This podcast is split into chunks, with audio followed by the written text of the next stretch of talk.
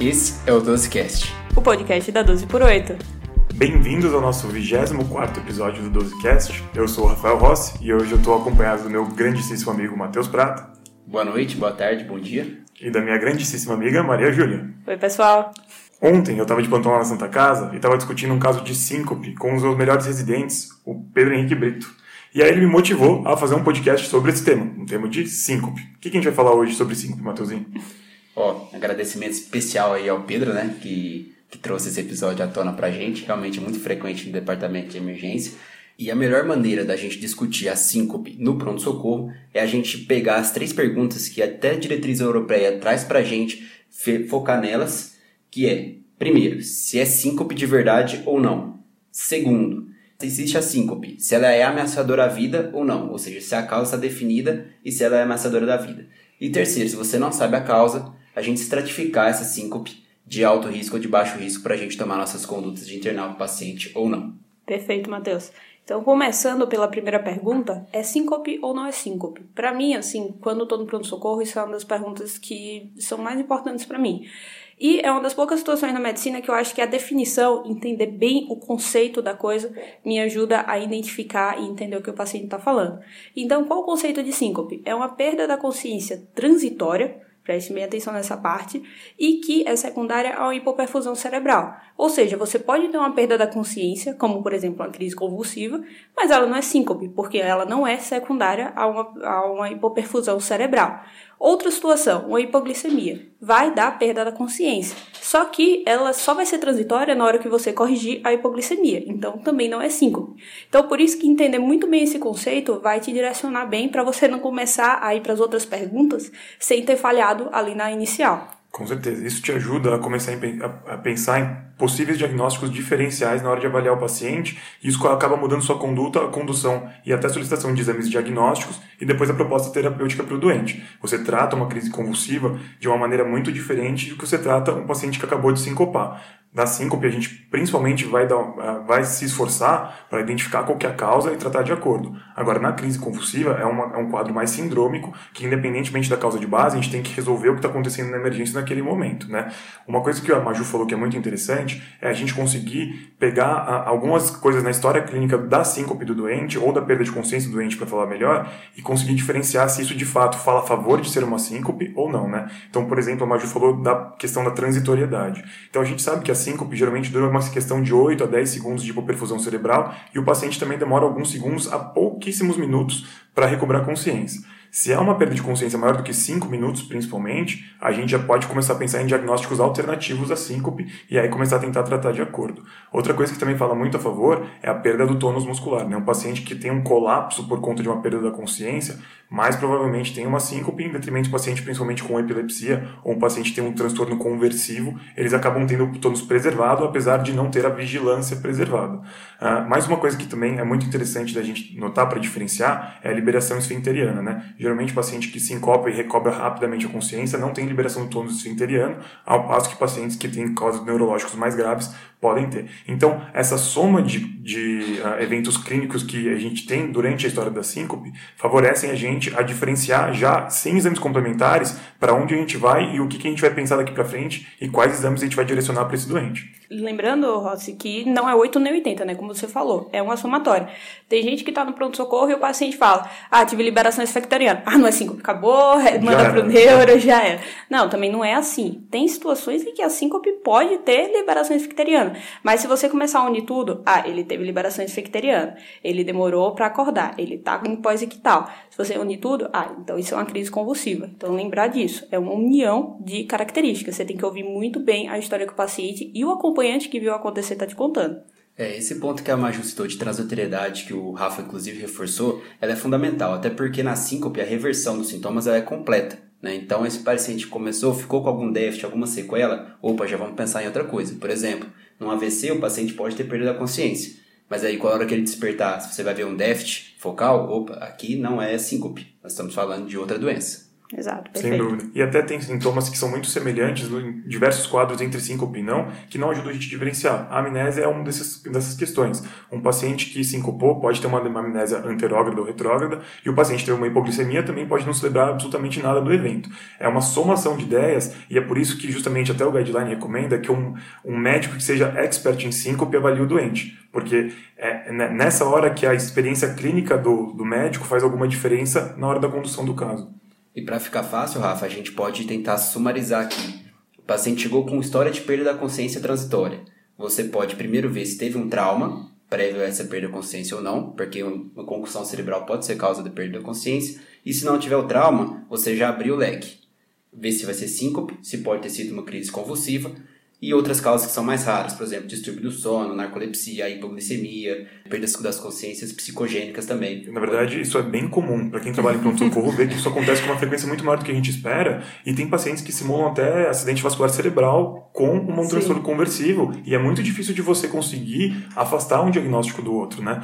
Uma coisa que a gente não falou, mas que é importante citar também, são os casos de pré-síncope, né? A pré-síncope tem um prognóstico tão ou pior que a síncope mesmo, só que o paciente não necessariamente tem uma perda total da consciência ou do tônus motor, então não necessariamente ele tem um colapso associado, mas isso não tira o potencial maligno desse evento. É, normalmente o paciente ele já teve esses sintomas de pré-síncope antes, associado a uma síncope, e agora está tendo esses episódios agora, né? De, de sintomas como, por exemplo, o embaçamento visual, visão escurecida ou a visão ter ficado clara, né? Palidez, sudorese, isso tudo podem ser sintomas de pré-síncope, náuseas e vômitos, e estão mais associados a síncopes do que outros tipos de, de perda de consciência. Justamente, Matheus, o que você está falando é uma coisa que a gente dá para resumir com pródromos, né? Quando o paciente tem pródromos, fala mais a favor de ser um quadro sincopal de fato do que um quadro, por exemplo, de hipoglicemia. Outra coisa que é interessante a gente falar que você estava falando é da frequência desses eventos.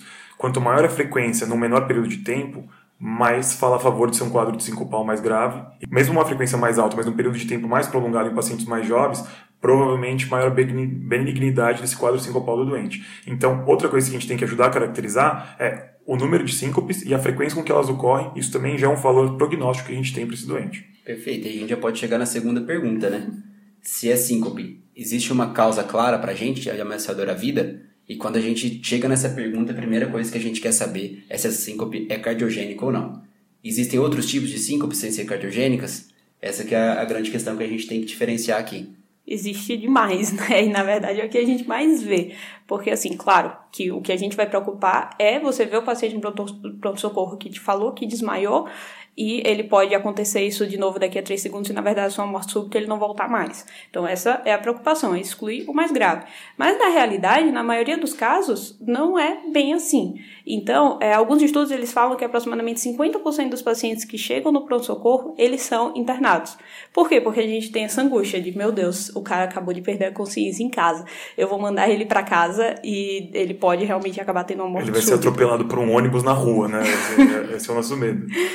Exato, mas na verdade, quando a gente vai ver direitinho, muitos desses pacientes, na verdade, tiveram hipotensão ortostática, tiveram uma vasovagal, tiveram alguma outra causa não cardiogênica. E que basicamente a diretriz europeia ela vai colocar em três grupos, que seriam então, a síndrome cardiogênica, essa que nos preocupa mais, a síndrome reflexa, que antigamente a gente chamava de neuromediada, que é o que? Uma hipersensibilidade do seio carotídeo, a síncope vasovagal, que a gente tanto vê, e a hipotensão ortostática, que vai ser a queda da pressão com a queda, com a alteração do decúbito, que a gente vai descrever um pouquinho melhor como é feito o diagnóstico agora.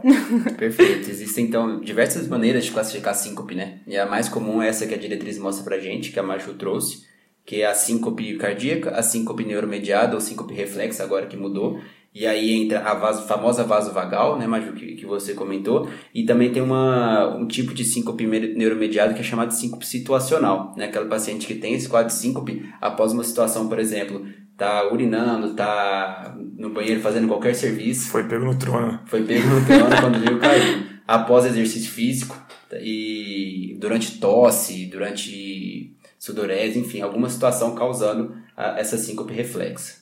É, isso é muito legal porque os tipos de síncope, eles foram diminuindo ao longo do tempo, né? Eram tipo sete, sete grandes classificações, aí reduziu para cinco, hoje a gente tem só três, e essas três acabam abrangendo esses grandes grupos que a gente está citando, que eram grupos isolados mais antigamente. Uma coisa que é muito legal da gente citar também é que quanto mais jovem o paciente, maior a chance dele ter uma síncope reflexa, ou seja, de um risco menor, com uma mortalidade muito menor associada.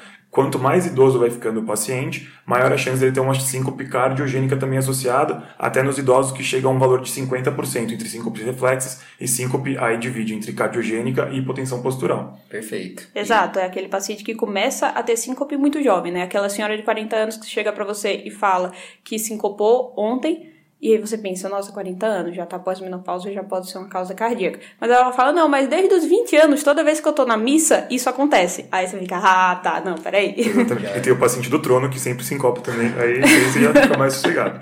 É, e nessa ainda já entra outra causa aí da síncope neuromediada, que é a hipersensibilidade do seio carotídeo, né? Então, é, e aqui para explicar essa hipersensibilidade do seio carotídeo, é interessante que essa classificação síncope reflexa, ela demonstra pra gente que esse tipo de síncope, ela sempre tem um gatilho, né? Tem algo que está levando a esse tipo de síncope. No caso da hipersensibilidade do seio carotídeo, às vezes o paciente mexe o pescoço. Foi é... fazer seu shiatsu isso, e isso, apagou na Isso leva a uma hiperestimulação ali do seio, causando uma resposta vasodepressora ou bradicárdica também e levando aos sintomas. Com certeza. Só para justificar o que eu estava falando, a, a hipersensibilidade do seio carotídeo fica mais prevalente em idosos, mas ela não fica tão mais prevalente quanto estenose aórtica, por exemplo, ou a presença de bradiarritmias, doença do nosso sinusal, doença do AV, por exemplo. Por isso que acaba meio que se equiparando a quantidade de síncope reflexas e a quantidade de síncope de hipotensão ortostáticas ou síncopes de origem cardiogênica. Né? Acho interessante a gente começar a falar um pouquinho mais da hipotensão ortostática, porque é uma coisa que está muito relacionada com a terapia médica do paciente e por isso também está bastante relacionada com os idosos. Né? Então a gente sabe que medicações que são antidepressivas, antipsicóticas, medicações que têm ação principalmente vasomotora, né, ou seja, hipotensoras e diuréticos que depletam o paciente de volume, estão muito relacionadas com esse tipo de síncope. E aí o paciente pode estar hipermedicado e começar a apresentar sintomas e a gente começa a buscar em lugares muito mais longe do que a gente deveria, porque na verdade a terapia médica está sendo parte do sintomatologia do paciente. E aí é bom a gente ajudar a definir o que, que é a síncope uh, de hipertensão ortostática. Né? A gente define como uma queda na pressão sistólica abaixo de 20 milímetros de mercúrio com a mudança do decúbito, ou uma queda acima de 10 milímetros de mercúrio da diastólica também com mudança do decúbito. E aí ela pode ser a clássica, que ocorre com alguns minutos depois da mudança de decúbito, ou a não clássica, que ocorre alguns segundos. Apesar da gente achar que tem uma relação temporal mais importante, né, ou seja, levantou, caiu na hora, essa não é a, a ocorrência mais frequente desse tipo de síncope. Então, e é a que preocupa um pouquinho mais, porque quando o paciente está alguns minutos em pé e se encopa, ele não está esperando que isso vá acontecer, porque ele já mudou de decúbito há muito tempo e acaba não se protegendo. E aí ele acaba podendo se machucar com alguma frequência maior. Exato. Ele nem lembra, né, Rafa? Às vezes Exato. na história ela nem fala. E eu já vi muito isso no pronto-socorro. É, inclusive o pessoal da arritmia sabe perguntar muito bem isso, porque a senhora fala: Ah, eu sincopei, eu tava cozinhando.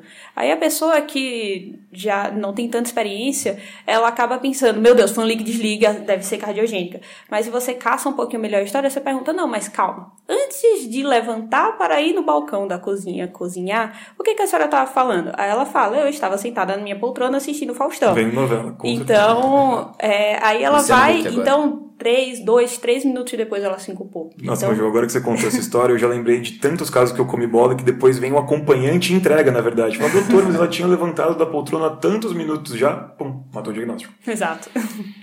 Bom, e aqui ficou bem definido pra gente a, essa segunda pergunta. Então, só relembrando, a gente definiu se é síncope ou não. Definido síncope. A gente vai ver se a síncope tem uma causa clara pra gente se é uma síncope reflexa, se é uma síncope por hipertensão ortostática ou se é uma síncope cardíaca.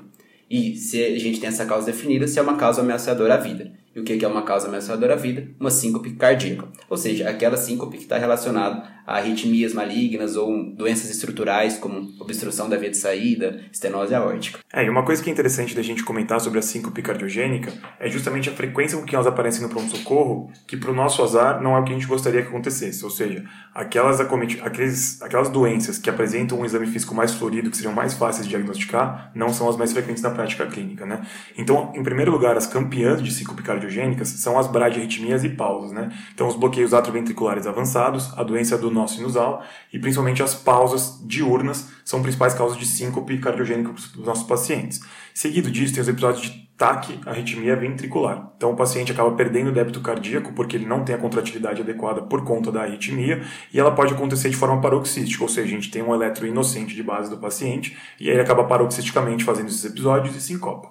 Seguido disso, a gente tem episódios extrasístoles ventriculares muito frequentes que podem evoluir com bigeminismos, comprometimento tanto a pressão sistólica do paciente quanto o cronotropismo do paciente, levando não necessariamente a uma síncope, por se dizer, mas a episódios de pré-síncope, que também aumentam a gravidade do doente.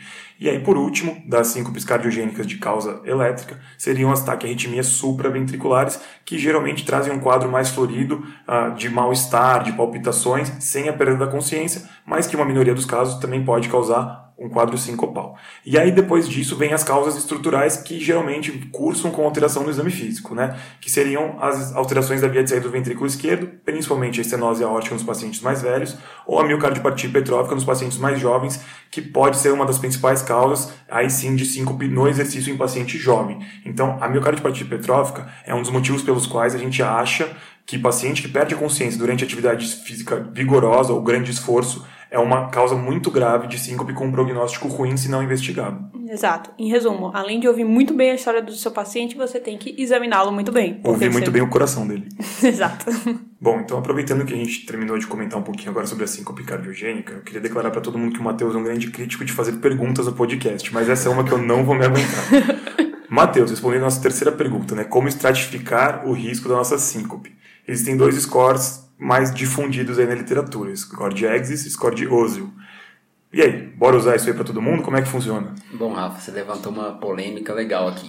É, primeiro, fazer um, um, um, disclaimer aqui, eu gosto muito de scores, acho que ajudam bastante a gente quando eles são bem validados, tá? O problema do, desses scores para síncope é que foi tentado tanto o Exis quanto o Ozil, principalmente o Exis, de, de, de fazer um estudo clínico randomizado para tentar ver o benefício de utilizá-lo versus a prática usual. E não foi visto um benefício muito claro. Aliás, em alguns estudos foi visto, porém ele tinha algumas falhas metodológicas, alguns vieses, então eles, eles não conseguiram agregar muito à prática clínica, tanto que as diretrizes colocam eles como classificação 2B. Nós, como cardiologistas, devemos entender melhor o que está passando do paciente e estratificá-los por conta própria, se de alto risco ou não.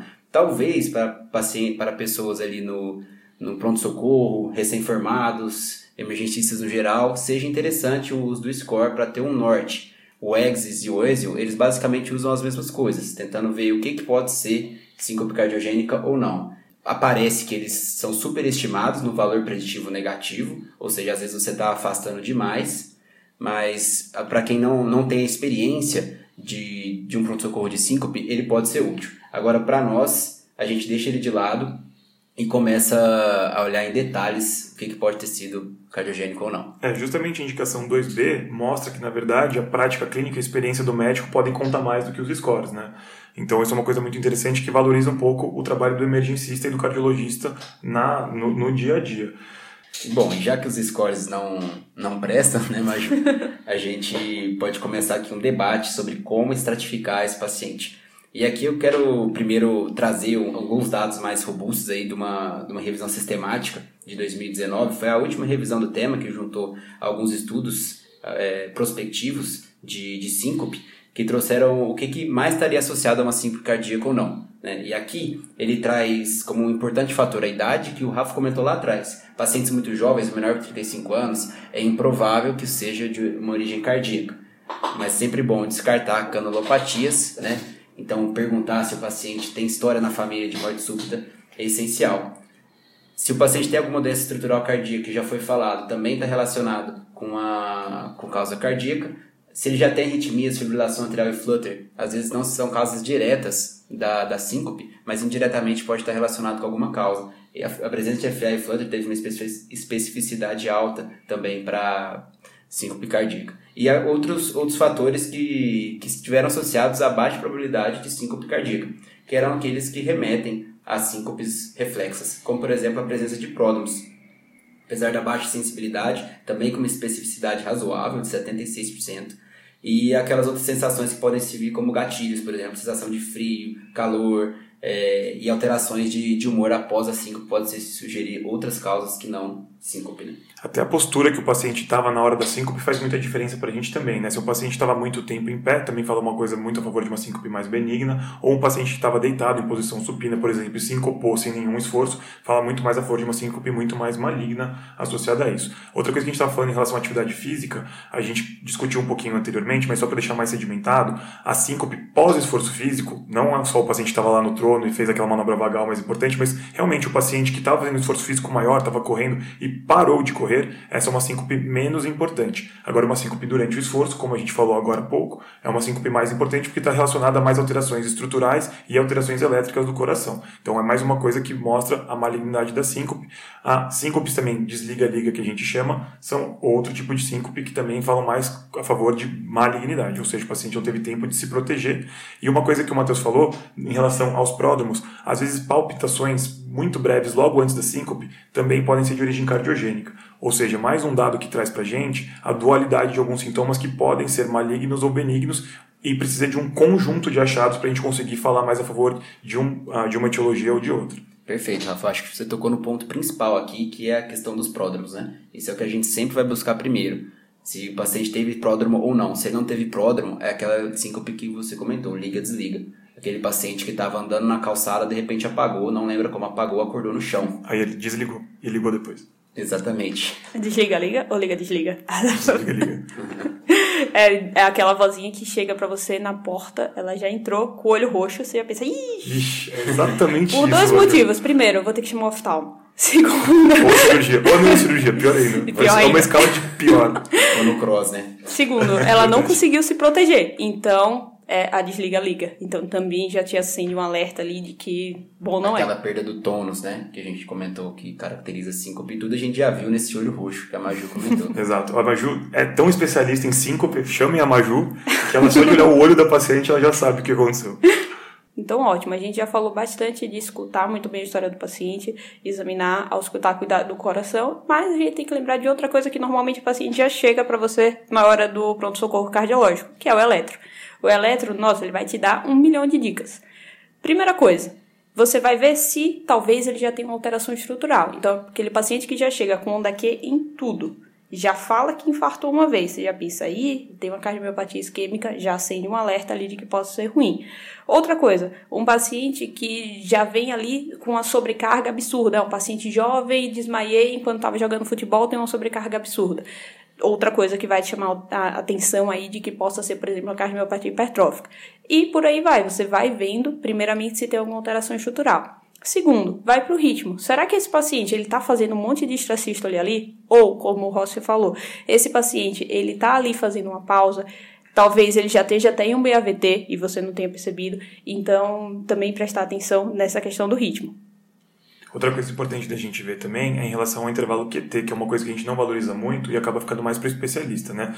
A gente acaba passando mais batido, não corrige para a frequência cardíaca, mas o intervalo QT também está associado às vezes a canulopatias, o segmento ST também pode estar relacionado a canulopatias. Então, esse o tipo de doença que pode ser até prevalente em doentes mais jovens, às vezes passa batido, mas com um olhar um pouquinho. Se você pensar que existe esse diagnóstico, você acaba não perdendo ele porque ele não é difícil de fazer na hora de olhar o eletro. Mas se você não está pensando nele, é uma coisa é que nem pneumotórax no raio-x. Se você não está pensando em pneumotórax, você não acha. Mas se você está olhando com mais cuidado, medir o intervalo que teve alteração, pô, um diagnóstico possível aí, uma síncope que já é de mais alto risco, mesmo num paciente que aparentemente não era tão alto risco assim. Os bloqueios de ramos também são uma coisa que tem que chamar atenção, né? Um paciente que tem um QRS mais alargado, é um paciente que pode estar fazendo um bloqueio intermitente, até um bloqueio mais avançado aí, e aí pode ser just- justamente a causa da síncope dele. Então, no geral, a gente vai esmiuçar na história clínica da, do que o paciente está contando, no passado do clínico desse paciente, na história familiar, no nosso exame físico e principalmente no elétrico, que vai ser nosso principal exame, e tudo que indicar que pode ser uma síncope cardíaca, de toda essa discussão que a gente fez até agora no podcast, a gente vai considerar esse paciente de alto risco. Né? Existem diversos tópicos que está lá na, na diretriz, que a gente vai deixar o, o link aqui para vocês, para às vezes ter essa cola na mão, né? Quando... Com certeza. Como é um material muito extenso, né, são muitos dados de uma vez, também não adianta a gente ficar citando aí um milhão de É. fatores Exato. no exame físico que mostram síncopes não graves, né? Então, acho que o importante é tentar focar nas, nos, nos, quadros que deixam a síncope mais grave em relação à cardiogênica para tentar sempre excluir o que é mais importante do doente. Não é, import, não é muito grave, ótimo, temos mais tempo para pensar, raciocinar e ver o que vai fazer. Perfeito, ou seja, você identificou alguma alteração de alto risco, então você vai classificar o paciente como alto risco, esse paciente vai ser internado e vai ser avaliado e investigado na internação. Se esse paciente tiver só aqueles fatores de baixo risco, você está tranquilo para dar alta para esse paciente e permanecer em investigação ambulatorialmente. Se tiver no, no meio do caminho, aí o que a diretriz eu entendo. é chamar um especialista, né? Se eu for especialista, eu entendo. No Se caso. for uma Ju, ela, ela mata no olho ali já sabe Em resumo, normalmente você vai internar. É. Bom, muito bonito, muito lindo, né? A gente finalmente conseguiu sugerir que a síncope é cardiogênica. Ótimo, é alto risco. Mas agora a gente tem que terminar a nossa investigação, estratificação, para a gente conseguir determinar, primeiro, se de fato é cardiogênica, segundo, qual a causa cardiogênica está levando a isso, para a gente, terceiro, conseguir intervir e aí melhorar o prognóstico do doente. E aí, neste toante, eu queria começar com um exame específico e perguntar para minha caríssima Maria Júlia. O Doppler de carótidas é a rotina da síncope, Maria?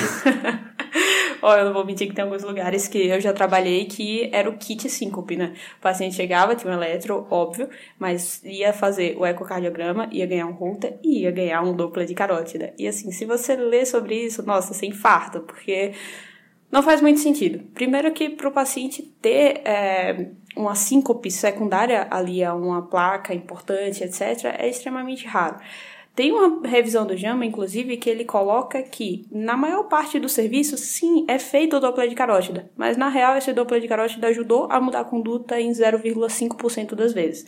Então, parabéns, você está pedindo um exame, você está deixando às vezes o paciente internado um ou dois dias a mais para poder fazer um ultrassom ali a mais e que vai te ajudar em 0,5% das vezes. Então, Até porque placa carotídea assintomática é muito difícil de intervir e indicar manejo desses pacientes, né? E aí você está atribuindo um sintoma que provavelmente não é da placa, você vai intervir numa coisa que pode de fato gerar um AVC que o paciente não teve. Ou Exato. seja, olha o tamanho do problema que você arranjou por pedir um exame. A gente está falando de síncope, não de AVC, né? Que a plausibilidade de fazer ultrassom de Doppler de carótides é o AVC. É, é aquela história, não sabe para que está pedindo, não peça. Porque se você viu uma placa unilateral de 90%, e um paciente que teve síncope, você não vai saber o que fazer com isso. Vai então... se complicar. Às vezes vai tratar essa placa como possível causa e não vai investigar as outras que podem estar por baixo aí do pano. Aí duas coisas vão acontecer. Uma, a hora de mexer nessa placa, o paciente vai ver se é de verdade. E duas, ele vai continuar sincopando do outro problema que você não achou.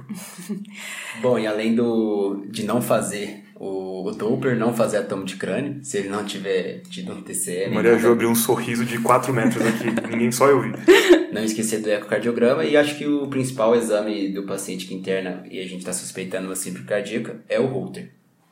É, o Holter ele é muito discutível, né, Matheus, no cenário da internação em que o paciente vai ficar acamado e restrito ao leito, porque essa não é a realidade do, do momento que o paciente se incopou. Ele provavelmente na maioria das vezes, não é um paciente que se encopa em posição supina. E a gente está fazendo um exame que tá, não está reproduzindo as condições ideais do doente. Então, o Matheus tinha até trazido uma literatura para gente que alguns pacientes que não são nem baixo nem alto risco, manter eles internados por mais tempo não mudou muito o desfecho deles no final da internação.